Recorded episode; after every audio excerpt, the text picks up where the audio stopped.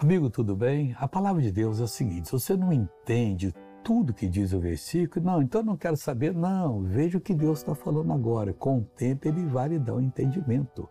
Por exemplo, Romanos capítulo 7, versículo 13, Paulo fala aqui muita coisa profunda.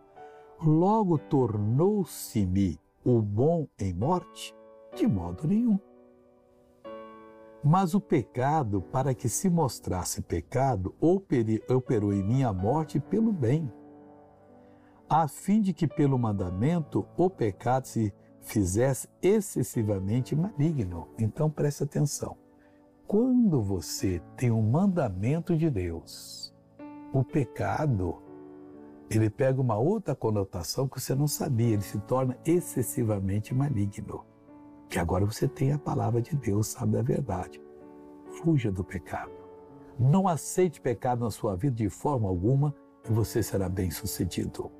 Agora quero orar com você. Meu Pai querido, em nome de Jesus, pedimos misericórdia para todo aquele que pertence ao Senhor e que está vivendo em pecado.